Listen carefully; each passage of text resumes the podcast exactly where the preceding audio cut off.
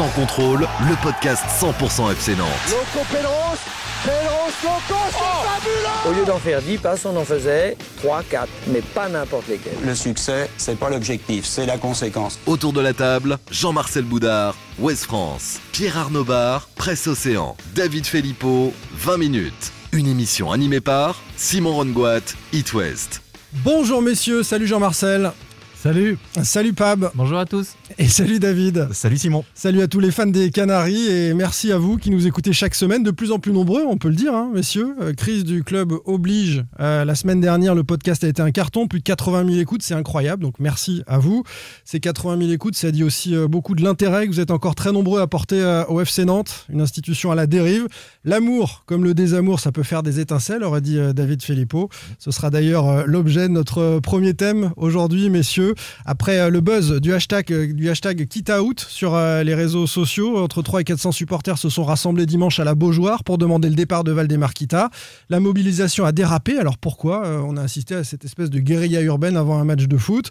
Et puis, on posera aussi l'autre question du fond de ce mouvement. Ce message a-t-il une chance d'être entendu et de pousser Valdemar Kita à quitter le FC Nantes? Ce sera notre premier thème. Ensuite, on évoquera le match, la première de Patrick Colo sur le banc, un échec ou une réussite? Quels sont euh, les choix de l'ancien adjoint qui vous ont plu Et on a d'ailleurs posé euh, un sondage, David, à ce sujet. hein. Oui, effectivement, Patrick Colo a, opéré plusieurs changements euh, dimanche. Quel est celui qui vous a le plus convaincu? Donc, je vais donner tout de suite les chiffres. Le dispositif en 4-3-3, 17%. Giroto en sentinelle, 3%. Aimon plutôt que Colo aux avant-postes, 3%. Et aucun changement, c'est raté, 77% sur près de 1200 votants. Première ratée euh, pour Patrick Colo sur le banc euh, nantais. On en débat ensemble euh, tout à l'heure. Et puis ensuite, il fallait choisir un joueur, puisqu'on le fait régulièrement. Ça aurait pu être Nicolas Palois, qui a été en dessous de tout, mais on s'est dit, euh, certains d'entre nous, mais Palois, on en parle toutes les semaines. Donc on a choisi Chirivella. Et euh, on va se demander, euh, Chirivella, il sert à quoi? Sans contrôle, L'actu des Canaries a une touche de balle.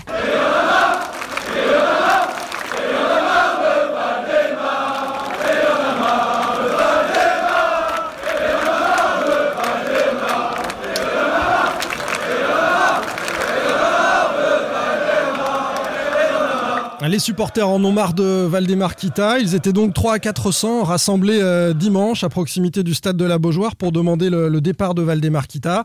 Un rassemblement qui se voulait pacifique dans un premier temps. C'était le cas euh, d'une majorité des personnes qu'on a pu rencontrer, à l'image euh, d'Antoine, supporter du FCN, qui s'exprime. Et ça, c'est avant les affrontements. On l'écoute. Je suis là parce qu'il y en a marre. C'est quand même regrettable de voir le FC Nantes uniquement mentionné dans les médias pour des sujets d'évasion fiscale, de parquet national financier, plus jamais euh, à des sujets sportifs. L'éviction de Gourcuff, euh, c'est presque un, pré- un prétexte. Le sportif est devenu secondaire aujourd'hui dans l'actualité du FC Nantes. Donc aujourd'hui, on a envie qu'il y ait une nouvelle euh, page qui s'écrive avec des nouveaux dirigeants, un nouvel actionnariat, si possible en partie populaire. Ce qu'on entend sur- surtout, c'est ah oui, c'est le, club qui change tout le temps son entraîneur et dont le président fait en sorte de ne pas payer ses impôts en France. C'est quand même un petit peu fâcheux quand on sait l'histoire de l'institution et les grands hommes qui sont passés par ici. C'est dommage de voir tout ça sali. Antoine, supporter du FC Nantes, qui résume assez bien ce qu'on a pu entendre. David, tu étais avec moi, euh, avec ses supporters. à- Ensuite, il y a eu, et on va quand même faire un, un petit point là-dessus, euh, un dérapage, euh, une, des scènes de guérilla urbaine avec des supporters qui ont essayé d'aller crier leur colère aux portes du stade de la Beaujoire, et puis des CRS qui ont décidé de leur barrer le passage. On n'a pas vu un grand dialogue entre les deux, hein, de part et d'autre. Non, il n'y a pas eu beaucoup bon. de sommations finalement, beaucoup de, de dialogue, hein, comme tu viens de le dire, entre les CRS et, et les supporters. En fait, les CRS ne voulaient pas tout simplement que les supporters accèdent au parking de la Beaujoire, qu'ils s'approchent un peu plus de l'enceinte. Ils étaient encore très loin hein, quand on connaît le, la, la, comment dire, la, la grandeur du, du parking, de la superficie du parking de la Beaujoire. Ils étaient très loin, mais ils les ont tout de suite bloqués. Et c'est vrai qu'il n'y a pas eu de dialogue. Il y a eu tout de suite, euh, les CRS ont tout de suite balancé des, des, du- des gaz lacrymaux. D'ailleurs, même nous, journalistes, on s'est retrouvés au, Eh milieu de- au milieu. de tout ça. C'est vrai que la- la- le, le premier euh, qui a lancé quelque chose, pour être clair, on y était, ce sont les CRS. Dans la foulée, il y a un fumigène qui était allumé par des supporters qui a été jeté sur les CRS. Et puis ensuite c'est parti en sucette avec des scènes étonnantes parce que il y avait de la violence, des, jets de canettes, de grenades lacrymogènes, de je sais pas comment ça s'appelle, hein, de grenades désencerclantes, là, mm, mm. assourdissantes, etc. certaines sont même allées, et c'est là qu'on voit que les, CRS, le maintien de l'ordre, n'a pas été bien géré. Certaines sont allées sur le périphérique avec des, des fumigènes et donc de la fumée sur le périphérique, donc ça aurait pu provoquer un, un, accident. Et euh, pour revenir aux, échanges, on a vu aussi certains supporters s'avancer, eux ne rien jeter au CRS et dire mais on s'en fiche de vous, vous nous intéressez pas, nous euh, c'est euh, le FC Nantes qu'on veut aller voir, c'est le stade en gros, et, dire au CRS poussez-vous de notre chemin. quoi. Ouais, mais il ne le voulait pas. Il voulait pas que les supporters puissent s'approcher euh, de la boutique, euh, de l'espace, je sais plus comment il s'appelle l'espace, vous savez, qui est juste attenant oui, c'est un espace VIP. Euh, voilà, le pavillon. Peut-être qu'il craignait des, des, des, des débordements, des, des, des, violences, des dégradations là-dessus. J'en sais rien. Hein, je, je... Donc ils ont préféré leur barrer la route tout de suite. C'était le risque hein, qu'il y ait des dégradations avec une minorité rien. de, de, ses supporters qui étaient déterminés. C'était pacifique, c'était le message en tout cas avant la, avant le qu'avait circulé sur les réseaux sociaux c'était une, manifestation pacifique qui n'était pas euh, a priori autorisé par le préfet. Euh, d'ailleurs, il faut quand même le, le C'était pas une manifestation autorisée. Euh, aucune association d'ailleurs ne portait véritablement ce, rassemblement. Mais, mais ce à quoi on a assisté, franchement, c'est une nouvelle preuve de, la doctrine actuelle du maintien de l'ordre en France qui part complètement en sucette. Il y avait quand même possibilité de, discuter, d'échanger. Et, là, on est parti directement dans, dans, de l'affrontement, dans du combat. en fait, ils étaient très peu, Simon, puisqu'on on était. C'est vrai qu'on a vécu la scène. Il y avait finalement peu de CRS. Ils, on a l'impression qu'ils n'avait pas eu le temps de tous se mettre en place. Il y avait une quinzaine de petits véhicules de CRS, donc euh, on peut en mettre quand même. Et là, il y avait qu'une petite, euh, un petit cordon, j'ai envie de dire de quoi? Allez, 8, 9, 10 CRS. Et je pense qu'ils ont eu peur peut-être d'être débordés et ils ont préféré tout de suite les repousser. Voilà. Très clairement. Le, résultat, c'est que euh, finalement, on donne à chaque fois une grande place à quelques minorités violentes des deux côtés, en l'occurrence, et, qui s'amusent. Et, et, on, masque un petit peu le, message de la majorité des supporters qui étaient là, qui avaient bravé la pluie. Je pense que de mm. nombreux autres n'avaient pas pu venir parce qu'on est, encore en confinement. Euh, les, gars, c'est quand même ça le souci au final, c'est qu'on parle, tu vois, depuis tout à l'heure des débordements et pas du mm. et pas du message. Et je pense que Enfin voilà, c'était peut-être aussi euh, volontaire de, de, faire passer ce message-là. Les supporters, de toute façon, notamment Ultra, ont toujours une... Enfin, on en a parlé plein de fois ici dans le podcast, ils ont a priori une mauvaise image. Donc quand ça déborde, malheureusement, on peut dire que c'est de leur faute. Et c'est ça qui est, ça qui est dommage parce qu'on enlève le, message général qui était un ras-le-bol et qui était euh, au départ une manifestation euh, pacifique. On n'enlève pas forcément l'entièreté du message puisque on l'a dit à, travers nos différents médias que ça n'était pas un mouvement uniquement d'ultra et d'ailleurs, certains des interlocuteurs qu'on a eu au, micro euh, euh, ne sont pas membres de la Tribune Noire, hein, viennent des autres tribunes et, disent qu'ils en ont marre de Valdemar comme ils le chantaient. Tous, les quatre ici, on est d'accord. Le problème, c'est aussi pour le grand public. C'est que pour les, gens qui suivent le foot d'un peu plus loin, euh, quand tu vois le résultat des vidéos, de, de, tous les tweets qu'on a pu voir sur place, pour la majorité euh, de, gens qui suivent le foot de très loin, l'image générale, c'est ah bah dis donc, les, supporters ont encore débordé quoi. C'est le raccourci effectivement que, que, peut faire, comme le dit euh, Pab, euh, le grand public et qu'a par exemple fait un, consultant comme Pierre Ménès dans, sur, sur son blog est allé parler de dégradation de, des supporters. Il n'y a pas eu attention, il n'y a pas eu de voiture dégradée comme j'ai pu le voir. Il y a effectivement une voiture qui a été avec un salarié du FC Nantes qui était assez choqué parce que c'est toujours impressionnant quand vous avez plusieurs personnes qui se mettent à taper sur votre voiture. Euh, si vous vivez la chose, c'est idiot. déjà. c'est idiot. Euh, voilà, il y a eu ça. Effectivement, ils s'en sont pris à une voiture, mais sans prendre dans le sens où ils ont juste tapé et ensuite ils l'ont laissé passer. Mais il y a aussi beaucoup de supporters que j'ai hier soir qui ont calmé le jeu, qui laissaient, qui justement laissaient passer les voitures, disaient aux gens laissez passer les gens. C'est important de le dire. Voilà. Moi, j'y étais pas, mais il n'y a pas une manif à Nantes qui se termine pas comme ça. Donc, euh, je suis pas surpris, malheureusement, que ça se termine comme ça. Et puis, je pense que les moyens étaient disproportionnés. Il y avait juste quand même 300 supporters à encadrer, qui est quand même pas des. C'est pas une meute euh, haineuse euh, qu'on a pu voir sur les vidéos qui, est arrivée, qui arrivait au stade.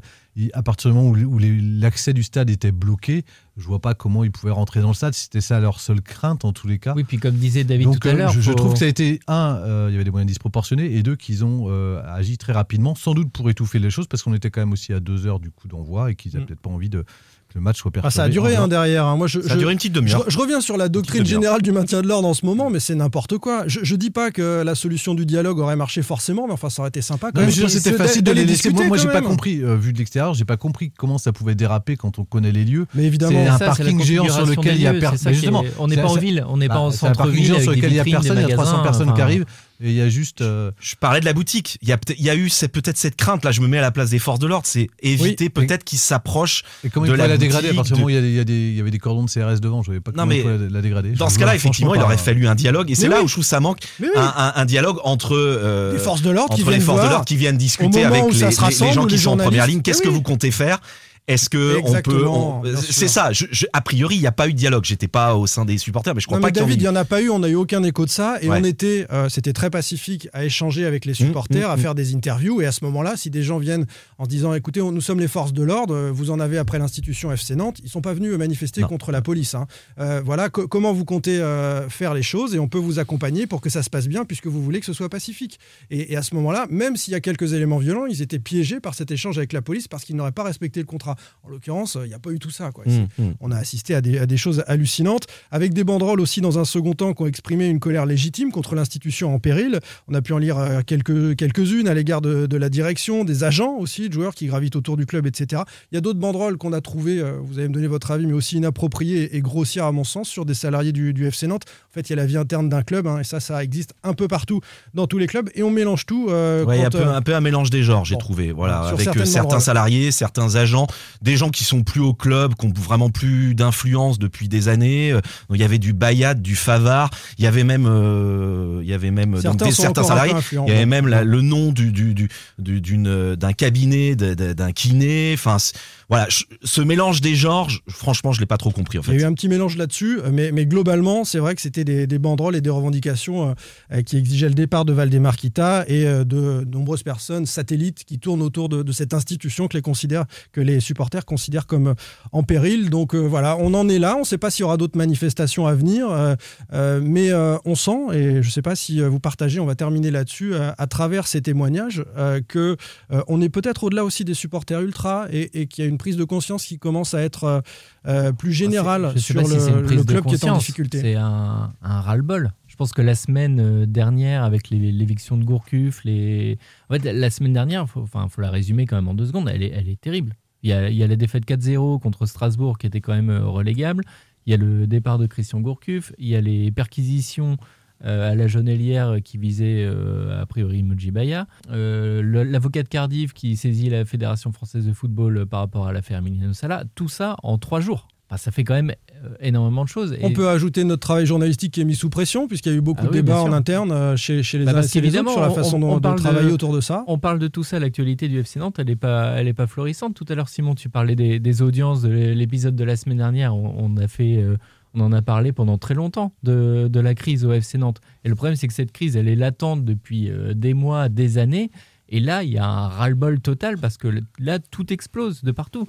David, évidemment, tout à l'heure disait, euh, ça, il, y a, il y a des amalgames où on, il commence à y avoir un ras-le-bol total sur même des choses satellites au club ou qui touchent la vie privée. Mais on sent que les gens en ont juste ras-le-bol de tout ça. Et ça exprime ce, ouais, je trouve ce ras-le-bol. Ce ras-le-bol-là, il a tout le temps été. Puis on, enfin, moi, depuis que je suis là, euh, ça fait pas si longtemps que ça, mais j'ai toujours vécu ou connu en tous les cas, puisque je suis arrivé la saison où il y a les débordements contre euh, Toulouse. Euh, donc il a, il a toujours été. Je trouve qu'il est monté crescendo. Euh, ce qui a changé, en tous les cas, il est latent depuis le stade, on dirait, depuis l'échec du stade. Ce, ce qui a changé, peut-être, c'est, euh, je trouve, dans ces séquences-là, c'est qu'on ne se penche plus sur le sportif. Mm. Et, et, et, que pour une fois, enfin, il y a eu une conjonction d'à peu près toutes les forces qui sont au, au, autour du club. On, on, va dire les supporters, mais on va voir aussi euh, les analyses dans, dans, dans, dans les papiers euh, de la presse ou sur les plans télé ou euh, les acteurs qui gravitent autour du club.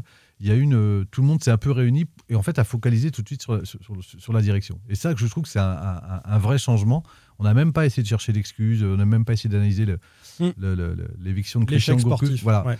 On l'a fait un peu ici, mais c'est vrai que oui, globalement, on est tout de suite oui. passé sur euh, la gestion de Valdemar voilà. le bilan. Voilà, et, et, je trouve que là, on, on, enfin, on a changé là-dessus, de... parce que le ras-le-bol, il est là. Par contre, euh, je, je, avec tout ce qui se passe en plus au sein du club, comme l'a rappelé Pierre Arnaud, mais aussi tout ce qui n'est pas réglé, le projet de centre de, formation, la convention de, de, la Jonelière, la convention du stade d'exploitation. on arrive, on a le sentiment que la direction est un peu cernée, c'est-à-dire tout ce qu'elle a reporté aujourd'hui est en train d'exploser. Mais tu vois, un peu partout. et, donc, oui. C'est pas que. Euh, je suis tout à fait d'accord avec toi que l'opposition à Valdemar Kita, elle est là, elle est là depuis, depuis des années. Il y a 4 ans, effectivement, je me souviens qu'on avait fait des. Quand il y a eu le, le Nantes-Toulouse avec des supporters qui tentent d'aller en, tribune présidentielle, là, c'est quand même un acte. Euh, euh, une, une, action vraiment importante contre la direction. Mais c'était Valdemar Kita et, son fils Franck Kita. Mm. Là aujourd'hui, en fait, c'est Valdemar Kita qui cristallise toujours cette, euh, cette haine. De toute façon, cette haine, elle est profonde et je pense qu'elle changera pas. Euh, là, on a, c'est pas un point de non-retour parce que cette haine, elle est présente depuis longtemps. Mais c'est Kita et tout son entourage. Le problème, c'est c'est pas juste Valdemar Kita, c'est qu'on parlait de Mojibaya, on parlait de oui, C'est la direction, en fait. Je trouve a... En fait, aujourd'hui, tout ce qu'il fait, c'est pas simplement sa personne, c'est vraiment tout ce qu'il y a autour. Et quand tu parles de. Lui. Voilà, c'est lui. Mais, mais ça, c'est depuis son arrivée. Non, ce qui a changé pour moi, je trouve, avant même. Bah, Vas-y, Jean. Là, justement, on est sur l'éviction d'un coach. On n'a même pas eu de débat sur fallait le faire, pas le faire. Je, parle rapidement. Tout le monde a focalisé sur le rejet de Valdemar Et ça, je trouve que c'est quand même nouveau à ce point-là qu'on focalise et qu'on le mette en première ligne à, à, ah, si, si, il est en première ligne depuis sur, sur un changement aussi important de coach. avant même, Jean-Marcel, avant bah, même, idéologique quand il arrive après Cardozo, on n'a pas ça. Non, non. Pas à ce point-là. Alors, moi, ah j'ai bah, une autre explication. je pense que beaucoup de supporters, beaucoup de gens avaient fondé beaucoup d'espoir en Gourcuff qui euh, non non. si moi ben moi je pense enfin bon c'est mon interprétation euh, je pense que il euh, il incarnait peut-être un renouveau pour le FC Nantes. Il avait un peu la fibre nantaise admirateur de Suodo d'Enwex et, et, je pense que les gens d'ailleurs ça a bien marché au début. Ça jouait pas très bien mais il y avait des résultats. Et tout le monde s'est dit ah avec Gourcuff ça va allez ça va peut-être marcher même si on se dit qu'il y a toujours celui qui est au-dessus, euh, bon, ça va être compliqué, mais pourquoi pas, pourquoi pas? Et puis là, la semaine dernière, le 4-0, tout s'effondre, Gourcuff encore dehors, 17e coach, et les gens se disent, mais, en fait, on n'y arrivera jamais. Non, parce que justement, exactement, parce que Gourcuff, c'est un mirage pour moi. Déjà, on s'est trempé, je pense, sur son appartenance nantaise, sur sa filiation. Ça, je pense qu'elle a été. Oui, mais pourquoi c'est un mirage Ou pourquoi c'est un mirage C'est justement parce qu'on a pu, il y a pu avoir, par contre, contrairement à d'autres coachs qui arrivent un peu de partout et nulle part, il y a pu avoir un phénomène d'identification par rapport à Christian Gourcuff. On le connaît, il est du territoire, il est de chez nous, on va s'identifier et donc ramener à des phases d'identification qu'on a pu avoir le passé. Et là, Gourcuff parti, et ben, le mirage terminé, il reste plus que Valdemar Kita, et donc il n'y a plus mmh. d'issue possible. ça, rejoint un peu ce que. Oui, oui, effectivement. Mais moi, oui, je suis d'accord avec David. Et d'ailleurs, ça, va amener, je pense, le thème suivant qui est que quand on voit Patrick Collot qui, qui fait l'intérim derrière, on est en totale opposition, encore une fois, avec euh, Christian Gourcuff, euh, qui était en opposition avec les coachs d'avant. On va en parler euh, dans un instant de, Patrick Collot, effectivement. Dans les échanges qu'on a avec les supporters, David, je le redis, on est avec des gens qui sont en Océane, des gens qui mmh. sont en Erdre, et c'est ça qui a peut-être changé par rapport à il y a quelques années. On a une, moi, j'ai eu au micro une, une femme qui, qui m'a dit c'était les ultras qui étaient à bloc contre Kita, qui étaient têtus et tout, mais maintenant, moi aussi, je comprends pourquoi la gestion est désastreuse. Donc c'est peut-être ça l'évolution euh, des choses. Et, ça nous permet de glisser vers la deuxième partie euh, de, ce mouvement. Euh, le message a-t-il une chance d'être entendu et de pousser Valdemar Kita à quitter le, FCN Est-ce que vous avez un regard là-dessus? Peut-être à travers le, prisme politique, par exemple. Est-ce que ces supporters ont, l'oreille des politiques? On a vu Ali Reboul, l'adjoint au sport de Nantes Métropole, qui a promis d'ouvrir un comité de pilotage à tous les groupes d'élus pour se pencher sur le dossier FC Nantes et sur les futures négociations, et ce, à l'occasion euh, des travaux euh, d'aménagement de la Beaujoire hein, pour les prochaines échéances, comme la Coupe du Monde de rugby. Euh, le FCN doit rester au sein de la métropole, a dit Ali Rebou. Est-ce que les politiques peuvent voilà, être un relais de ses supporters? Je pense que l'action des supporters, elle est là pour mettre de la pression, continuer à donner de la visibilité à l'opposition, mais c'est pas elle qui fera changer Valdemar Kita et qui le poussera vendre le club. Euh, par contre, l'échec du stade a montré qu'en tous les cas, ils avaient un poids politique et que la question du FC Nantes était aussi une question politique, même si euh, la, gauche, la majorité, euh, essaye de prendre la, distance parce que c'est quand même un peu à chaque fois une bombe à retardement. ils ont mis du temps à comprendre ça quand même. Ils ont mis du temps à comprendre, mais là, je pense qu'ils l'ont compris. En plus, il y a au sein des écolos et notamment à travers Val Florent une expression qui s'exprime, en tous les cas, au conseil municipal. Qui, est, entrée, qui est entrée au conseil municipal il y a quelques mois. Et au hein. conseil métropolitain. Donc, du coup, c'est vrai qu'ils ont des relais, en tous les cas, d'opinion euh, au sein de l'Assemblée euh, majoritaire. Et je, trouve que ça, c'est nouveau. Et je trouve qu'en tous les cas, il y a aussi aujourd'hui une distance, peut-être, des, politiques, en tous les cas, une crainte de voir faire ce qui, enfin, ce qui se passe avec Valdemar. Et pour la première fois, ils ont un moyen de pression qui est réel. C'est le renouvellement du bail. Il y a le renouvellement du bail. C'est-à-dire que si Valdemarquita avait fait son centre de formation comme il rêvait de le faire avant, en disant Moi, je me barre, je vous fais un bras d'honneur. Je vais, à Anceny. je vais à Anceny ou je vais à Pont-Saint-Martin ou je vais je sais pas où, à Châteaubriand ou à. Voilà ou même en Vendée. Ou à La Roche-sur-Yon. Ou à La Roche-sur-Yon, s'il voulait. Euh, ou même à Paris, ce serait plus simple pour lui.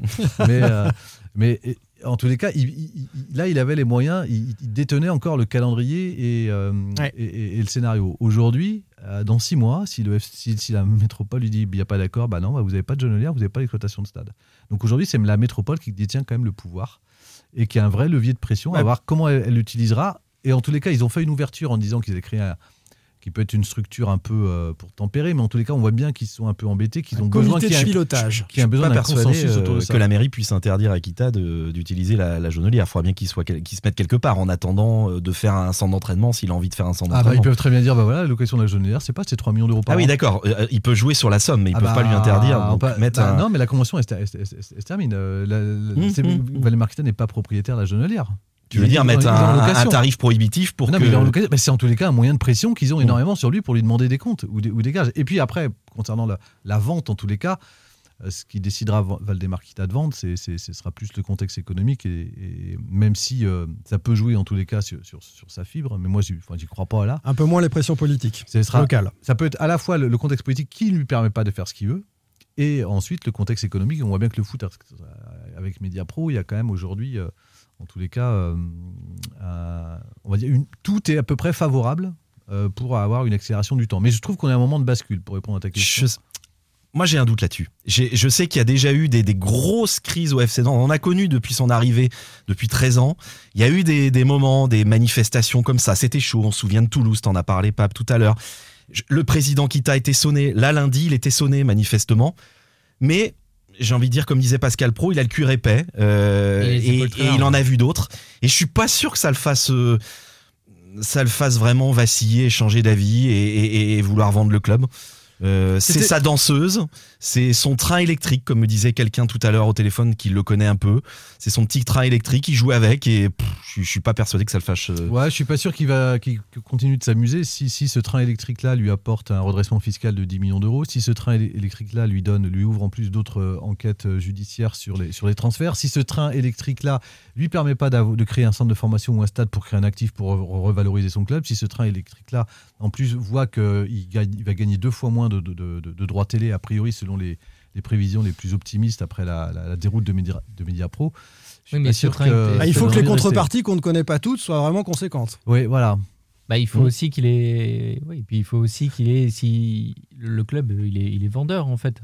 S'il y a quelqu'un pour l'acheter, on l'a vu il y a un an et demi. S'il y a quelqu'un pour acheter le FC Nantes, euh, c'est un homme d'affaires. S'il y a, quelqu'un qui vient avec un chèque en disant je vous le prends à temps, il le vend. Bon, je, le répète, bon courage à celui qui va vouloir négocier avec Valdemar Kita. ça pas C'est pas, hein. pas, le moment de vendre. C'est pas le moment de vendre. En fait. Non, bah, non, non mais c'est pour ça que voilà, pour moi, je rejoins un peu David en disant que euh, il a, il a les épaules très larges, euh, il a la pression. Et puis il a des affaires florissantes invisiblement en parallèle. Hein, donc euh, bon, il est pas, je pense pas qu'il soit exsangue euh, au niveau financier. Il a envie de continuer à euh, s'amuser un peu. Il a, il a envie de continuer. la seule chose qui pourrait, euh, effectivement, c'est si une affaire, une affaire vraiment grave sortait sur lui. On peut penser peut-être à quelque chose avec, on n'en sait rien, hein, mais s'il y a une enquête sur Moji Bayat, euh, même la fraude fiscale, le soupçon pardon de fraude fiscale, je suis même pas sûr que que ça puisse quelqu'un qui connaît bien ce genre d'histoire me disait que ça ça changeait pas grand chose s'il était euh, euh, condamné pour fraude fiscale. apparemment, c'est une amende à payer et ça changerait pas grand chose. C'est plus une ah, affaire pas dans une amende de 150 euros. Hein, ah oui, mais il suffit de régler, visiblement tu règles la note et bon, ça arrive à beaucoup de gens.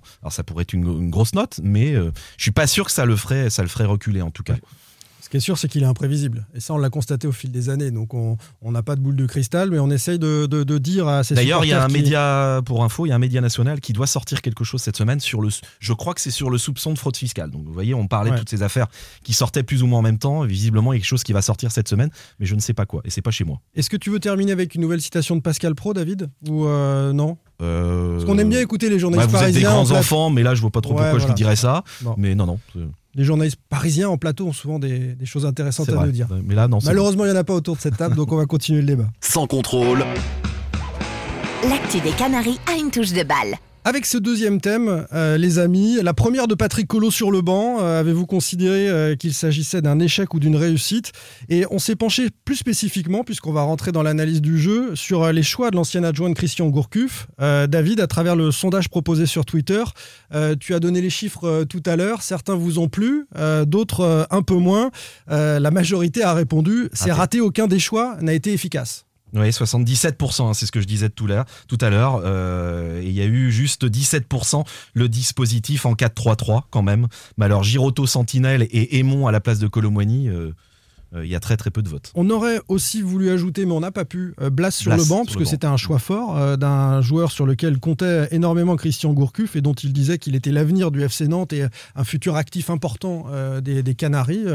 et là, on est dans une revente du joueur, évidemment.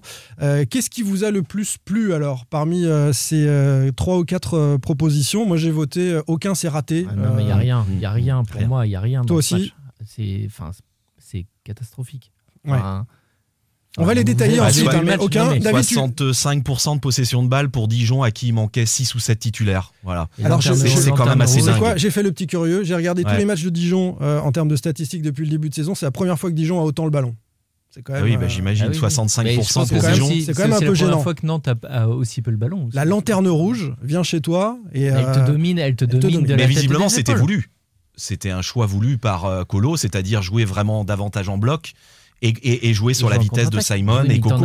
et la vitesse des monts. Mais il n'y en a pas eu. T'en as pas eu. La vitesse des monts qui va plus vite que Colomboigny. Sa chambre là non, je sais pas, je te pose la question, tu me dis que c'est voulu. Moi, je, sur, le penalty, parlais des ailiers plutôt. considère pas. Sur le penalty, la contre-attaque euh, à deux à l'heure de Aymon, elle amène, elle amène le penalty grâce euh, à l'intervention horrible du défenseur de Dijon. Hein. C'est vrai. C'est vrai. Euh, Jean-Marcel, tu nous as pas dit quelque chose t'a plu? Non. Voilà, aucun. Donc on a voté tous les. Non mais on a voté tous les quatre. Aucun, c'est raté. Donc première de Colo raté. Maintenant on va détailler ses choix. Le 4-3-3. Après j'ai pas dit qu'elle était ratée. C'est pas parce que ça m'appelle plus que c'est pas raté. Mais j'expliquerai pourquoi.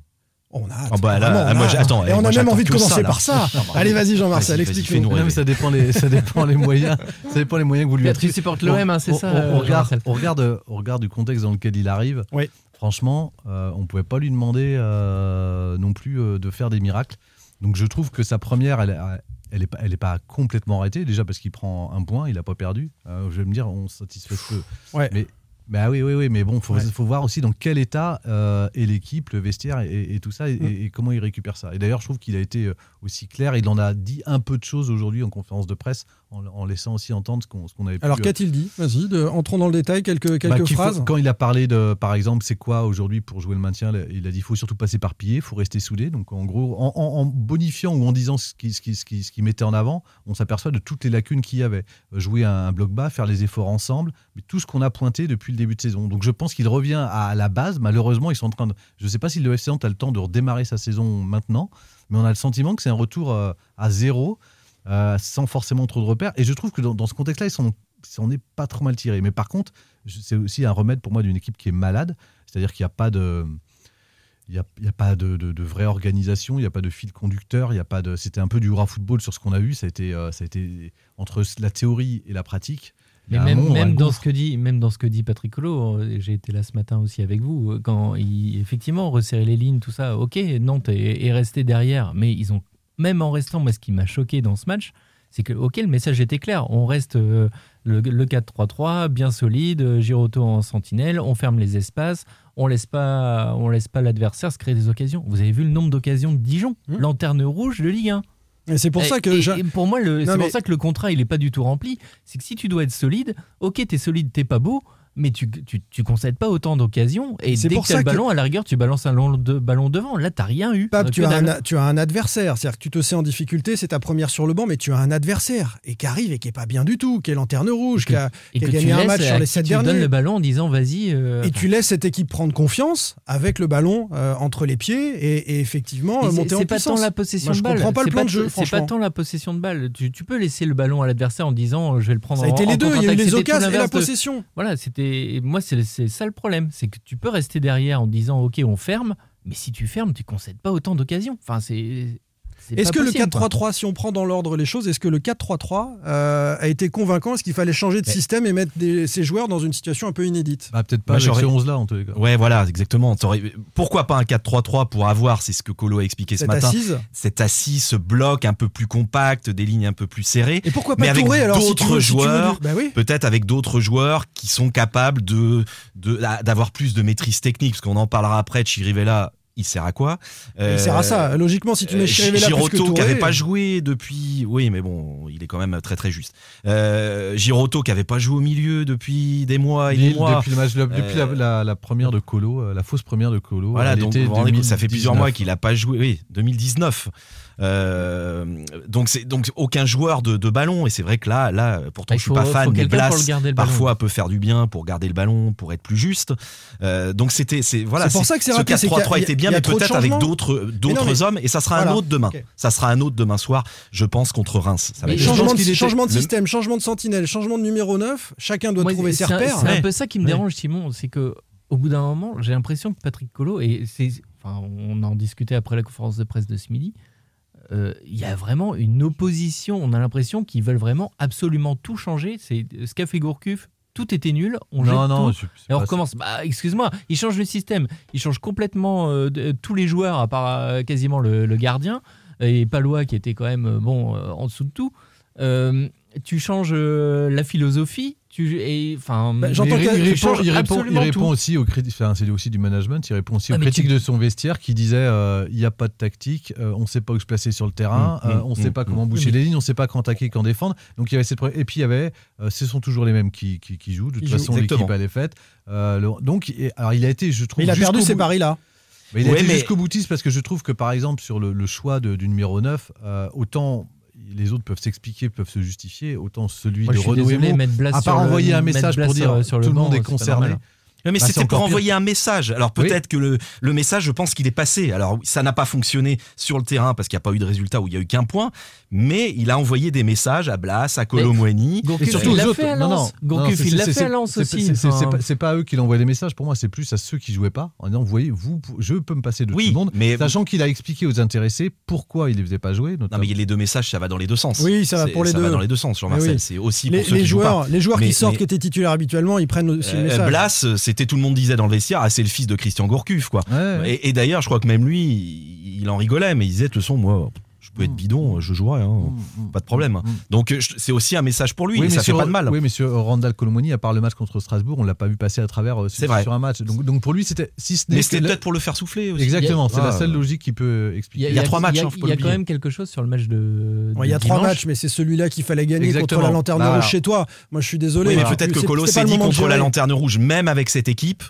Euh, on va peut-être arracher, on va peut-être arracher les trois points sur euh, ah, sur un malentendu, ouais, sur un malentendu, oui.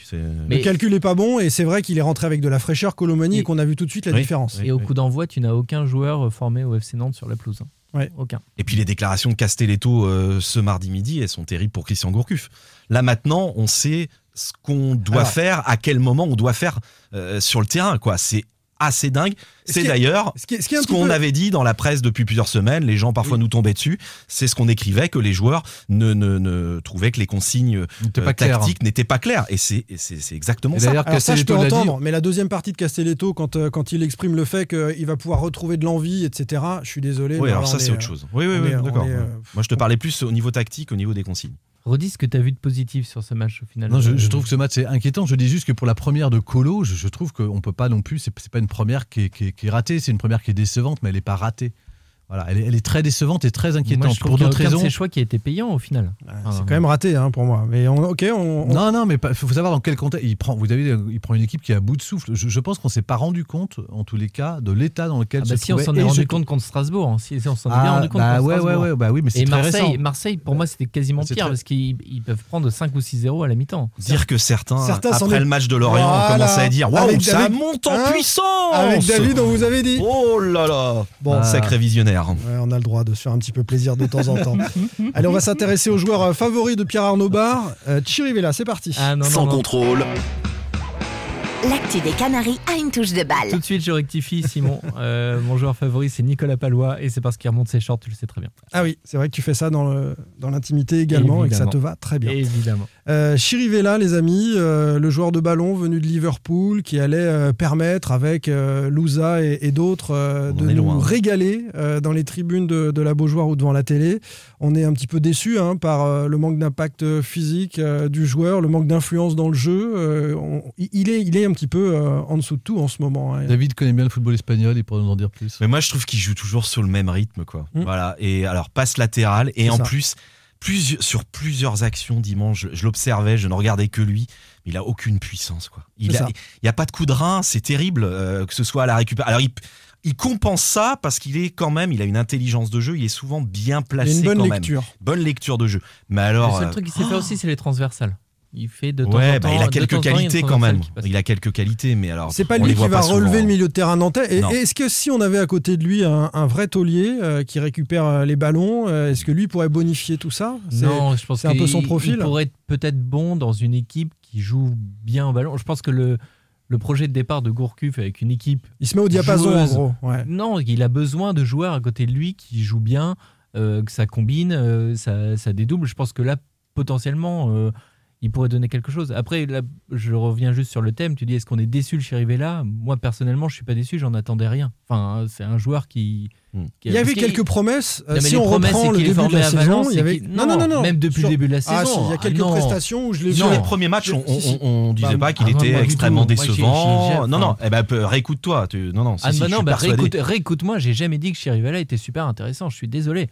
Bah, euh, tu Bah. disais qu'il te faisait penser à Xavi. euh, Absolument pas. Absolument pas.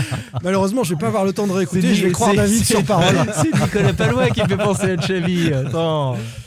Chirivella, Jean-Marcel. Euh, moi, j'en attendais pas grand chose et, et c'est encore. euh, T'es pas déçu du coup Non, je suis pas déçu. Voilà. Je, je trouvais, d'ailleurs, je, je- je- je n'avais pas compris ce recrutement-là, alors qu'à l'époque, on a quand même, euh, enfin, c'était le secteur de jeu le plus pourvu au FC Nantes, sur celui sur lequel il y avait plus de concurrence, et c'était la saison où, qui était, où on devait programmer euh, l'émergence d'un certain Batista Mendy, qui euh, depuis est au placard et finira par partir. Donc c'est un super choix parce que il a signé combien? 4 ans? Ah oui, euh, Chirivella, ouais, je Ouais, crois. Ouais. 4 ans. Donc euh, voilà, le FC Nantes est là pour 4 ans et Batista Mendy va se barrer pour zéro. C'est magnifique. fabuleux. Et La gestion, une la, nouvelle la fois. tête, la C'est tête dans le seau. hein. Parce qu'on parlait aussi du côté mental. euh, Chirivella, Christian Gourcuff nous l'avait avoué euh, après un match. je Ouais, il le trouvait perdu. où il était complètement paumé. Donc Et- je, je reviens à ce choix de Patrick Collot. Je suis désolé, euh, vous m'avez vendu tout Ah, à l'heure une équipe qui devait attendre euh, les terribles Dijonais euh, et, et mettre euh, de l'impact au moment où il s'approchait des 30 mètres et tu fais jouer Ah bah, Chirivella. Pour moi, dans la philosophie de Colo sur ce match-là, tu, fais, tu mets un touré. Tu mets du, Voilà. tu mets du physique, tu mets un mec euh, pour, pour attisser des ballons, euh, mettre des brins, et voilà. Non, Mais- enfin, c'est pas. Je trouve que c'est dur de résumer Abdoulaye Ah, je Touré. savais. Ça- Je non, savais que l'avocat je Jean-Marcel Boudard allait intervenir. L'avocat d'Abdoulaye c'est- Touré. c'est Touré qui est comparé à C'est- passe. Il va nous dire qu'il est passeur décisif à Lorient, j'anticipe. Euh, non, vous avez on sentiment qu'il sait pas faire une passe. Mais c'est aussi, pour ça que tu c'est mets euh, André qu'on- en sentinelle, euh, parce que Abdoulaye Touré peut pas jouer sentinelle. C'est pas le plus à l'aise, en tout cas, euh, techniquement, de l'équipe, Jean-Marcel. Mais après, il a des, Euh, qualités, ouais, c'est- évidemment. non, c'est c'est quelqu'un qui a une lenteur dans l'exécution, dans la vitesse Ouais. actuelle. Mais par contre, c'est quelqu'un qui, de la qualité de la passe, a une très bonne qualité de passe. Euh, Voilà. Vous pourrez demander, à ses- mais interroger ses formateurs. Allez, Non, non, allez mais voir. si- oui, oui, bah, après, on voit les matchs aussi, formateurs hein. sont Sur- unanimes sur sur, la- qualité technique de Touré. Non, mais c'est vrai en plus. Il a Ouais, raison, c'est vrai. parce que- Non, sur la qualité de passe, on voit les matchs. On voit aussi que toutes les passes n'arrivent pas et, et qu'il perd un, mais nombre de ballons supérieur à ses coéquipiers. Je suis Mais désolé. là, là où je rejoins, là où je rejoins Pas Jean-Marcel. sur les derniers matchs. Non, ouais, peut-être là, pas. là Ce où qui je est bien, rejoins c'est qu'on devait Jean-Marcel. parler de Chirivella, on est sur Touré. C'est Voilà. fabuleux. On a, on À a chaque glissé parce que Jean-Marcel Chirivella. On dérape sur Touré. On dérive. Non, mais je pense que le, problème de Patrick Colos, ce qu'il avait, je, vais le redire, il, avait, euh, il devait envoyer plusieurs messages. Et, et évidemment, je n'ai pas compris sa compo de départ. Autant j'ai compris le changement de système euh, qui est sécurisant, qui est sécurité pour se rassurer, pour rassurer les lignes derrière. Euh, des lignes derrière qui, au passage, sont quand même pas en grande forme, notamment Nicolas Palois. Donc, euh, c'est même plus. euh, Oui, mais tu voulais pas en parler dans l'émission. alors, Oui, non, mais on l'a bah, souvent dit, ça. On Oui, le dit tous les week-ends qu'il n'est pas en forme. Et je, l'ai même dit. C'est pire en pire. sur, sur l'association idéale, j'avais dit à André Girotto et, Jean-Charles Castelletto en ce moment. Ouais, en ce moment. C'est vrai. Et, et après, je- par contre, j'ai pas compris en fait le, le 11 euh, qu'il a choisi pour animer son 4-3-3. Même s'il est dit à des circonstances pour faire passer des messages, effectivement, je pense que on- je trouve pas que le FC Nantes puisse se passer de Ludovic, Ludovic Blas en ce moment. Imran de c'est Chirivella. le 4-3-3, c'est le système parfait pour Imran Louza. Donc euh, voilà. Et puis même, même, même sur les ailes, hein, tu mets un Moses Simon qui est pareil, la tête, euh, la tête dans le seau. euh, Qui a fait un- plutôt un bon match. Qui oui, il qui a- a pas plutôt- été le plus mauvais. mais Au il fait- il fait de plutôt ses un- il dernières plutôt un bon match, prestations, mais il euh, était quand même la, la tête dans le seau. On a Marcus Coco qui est pas qui physiquement euh, est pas encore au top visiblement et on a Renaud Aymon qui a été aussi un échec en, en attaque. Donc effectivement sur le système, je te rejoins Jean-Marcel, ça pouvait être pour sécuriser pas mal, mais effectivement le, le 11, je comprends pas. On va terminer, messieurs, parce que c'est la dernière de l'année 2020. Ensuite, euh, on est en vacances et on se retrouve euh, le lundi euh, 5 janvier, je crois, le, le 4 ou le mardi 4 Mardi. ou 5 janvier. La évidemment. veille de Nantes-Rennes. Ce sera Oui. la veille du derby. Donc a- on aura beaucoup de choses à dire. Il y aura peut-être un nouvel entraîneur sur le banc. Oui. Et, et ce sera d'ailleurs ma, ma- ma dernière question, parce qu'on parle de Patrick Colo, mais est-ce qu'il faut qu'on se penche longtemps sur son cas? Est-ce qu'il a une chance de rester euh, ou euh, pas du tout? Et on aura euh, début janvier un nouveau coach au FC Nantes. Est-ce que vous Bah, avez des infos visiblement, il ne souhaite pas faire plus que l'intérim des quatre matchs, c'est ça hein, qui Je sais Ça pas s'il reste souhaite trois. pas faire plus, c'est qu'il il a Enfin, il qu'il reste se trois, projette- mais c'était quatre avec le, celui de dimanche. Donc, euh, Il a dit qu'il se projetait pas plus loin, ça veut pas dire qu'il veut Mais- qu'il en a pas envie. J'ai cru comprendre que Valdemarquita attendait de voir. Donc, euh, il c'est veut prendre un coach, il l'a la dit dans l'équipe, il veut prendre un coach euh, qui va venir Ouais, mais chez nous, dans se PO, greffer. euh, Chez nous, dans PO, il a aussi dit que bah, s'il faisait l'affaire et qu'il avait des super résultats. Ah, tu, là, tu es en train de dire que Valdemarquita n'est pas du tout cohérent dans ses déclarations. Bah, c'est- scandaleux. tu- tu Ça dépend dans quel journal tu lis l'interview, écoute. Alors, En tous les cas, Patrick Colo, euh, je ne sais pas s'il fera plus, mais il avait appris euh, qu'il était, euh, qu'il allait prendre l'équipe euh, en, en lisant 20 minutes euh, par la presse. donc, donc il peut apprendre, il peut apprendre entre Noël et premier de l'an qu'il sera peut-être sur le banc le, le 6 janvier contre Rennes. Je veux dire, tout est, mal- tout est malheureusement possible dans ce club. À la faveur d'une soirée en couvre-feu, euh, voilà, au coin de la cheminée. Quoi. Voilà. Exactement. Voilà. Après, euh, juste pour revenir sur le, sur le petit bilan du, du match de, de dimanche, il faut aussi laisser un tout petit peu de crédit à, à Patrick Colo qui a eu que quelques jours pour, euh, pour tout changer. Alors, il a, il a décidé de tout changer, c'était son choix, mais il n'a eu que quelques jours pour ça et c'est ce qu'il nous redisait ce matin.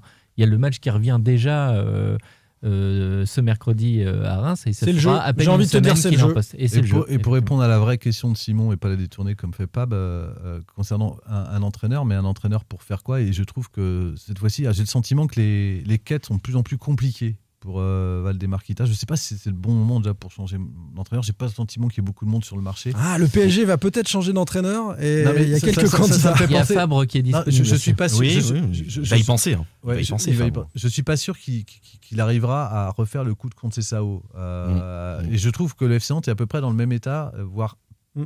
plus pire, parce qu'il n'y a pas les joueurs euh, qui étaient issus du club pour. euh, Ça, c'est vrai. et puis il n'y a pas cette mentalité-là dans le vestiaire aujourd'hui.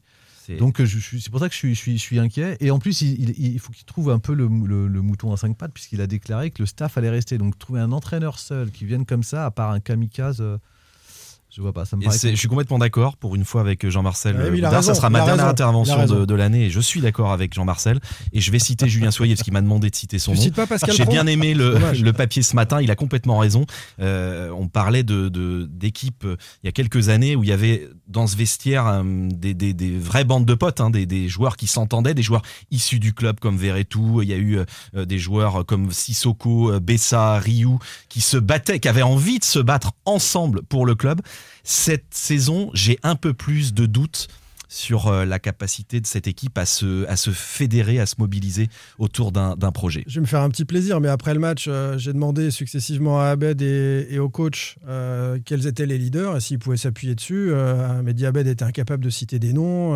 les Colo en anciens, a cité. Les anciens, Colo et en puis a Colo a, fini par en citer en citant Abed. Donc, a priori, qui ne se considérait pas lui comme un leader, sinon il aurait Ouais, pu le dire ouais. devant les micros. Abed, Palois, Voilà. Les- Castelletto. Les, anciens, il n'y en a pas. Castelletto, il vient d'arriver. Un, un leader, à moins qu'il soit rayonnant, il doit être là un petit peu plus longtemps dans pour euh, porter les valeurs. Il y Bon. avait, enfin, tu as cité euh, la génération de la montée, euh, David, mais il y avait la génération d'après, enfin, des premières années de Ligue 1, où c'était une génération issue du centre, Mmh. où, où les gens se connaissaient. Enfin, il y avait Dubois, Rongier. Ah, Dubois, Rongier, Touré, Touré. Dupé, n'oubliez pas, Ouais, ça faisait ouais, déjà ouais, quatre, et, et aussi qui a, joué un rôle dans l'accueil des nouveaux. Je pense à Diego Carlos, Emiliano Sala, enfin voilà, dans, dans, la, fa- dans la façon de fabriquer un, un- un groupe et un vestiaire. Et, en tous les cas, de se fixer des règles communes et donc de se dépasser quand, quand on doit traverser la tempête. Et là, ça me paraît plus compliqué. La tempête est donc à venir et on va quand même vous souhaiter de joyeuses fêtes à tous les supporters du FC Nantes en suivant euh, sur euh, nos différents supports et à travers nos rédactions les, les trois Ah non, moi je prochaines suis en rencontres. vacances, hein, donc euh, c'est bon.